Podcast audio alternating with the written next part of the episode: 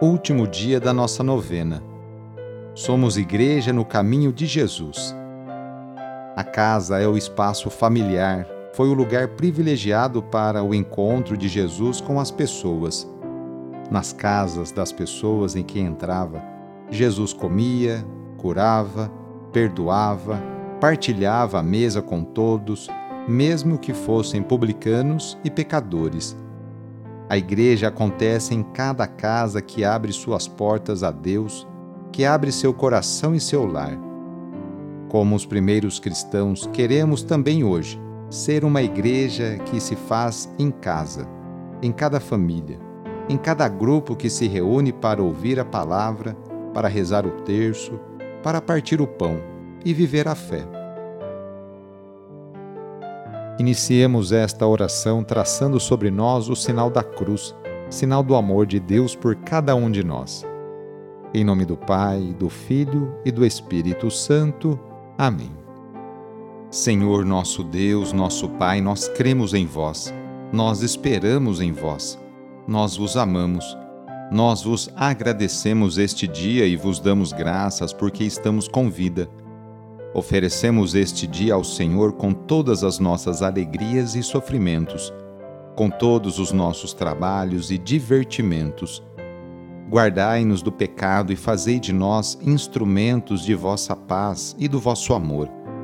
Ajudai-nos a observar vossos santos mandamentos. Amém. O Senhor esteja convosco, Ele está no meio de nós. Anúncio do Evangelho de Jesus Cristo segundo Lucas. Quando se completaram os dias da purificação, segundo a lei de Moisés, levaram o menino a Jerusalém para apresentá-lo ao Senhor, conforme está escrito na lei do Senhor. Todo primogênito masculino será consagrado ao Senhor, e para oferecer em sacrifício um par de rolas ou dois pombinhos como está escrito na lei do Senhor. Ora, havia em Jerusalém um homem chamado Simeão. Esse homem, justo e piedoso, esperava a consolação de Israel, e o Espírito do Senhor estava sobre ele. Fora-lhe revelado pelo Espírito Santo que não morreria sem ver o ungido do Senhor. Impelido pelo Espírito, foi ao templo quando os pais apresentaram o menino Jesus para cumprirem as disposições da lei, tomou-o nos braços e bendisse a Deus, dizendo: Agora, Senhor, tu deixas ir teu servo, segundo a tua palavra, em paz, porque meus olhos viram a tua salvação, que preparaste à vista de todos os povos. Luz para iluminar as nações e glória de Israel, teu povo. Depois de cumprirem tudo conforme a lei do Senhor, eles voltaram para a Galiléia, a cidade de Nazaré. O menino crescia, ficava forte e cheio de sabedoria, e a graça de Deus estava sobre ele. Palavra da Salvação. Somos chamados também, como Simeão, a deixar-nos guiar pelo Espírito Santo para ver aquilo que o Senhor tem preparado para cada um de nós. A vida tem sentido quando somos perseverantes em nossa fé. Simeão foi fiel até o fim. Será que somos perseverantes na vivência de nossa fé aí na nossa cidade? De que forma participamos em nossa paróquia, aí na comunidade, na igreja perto de casa?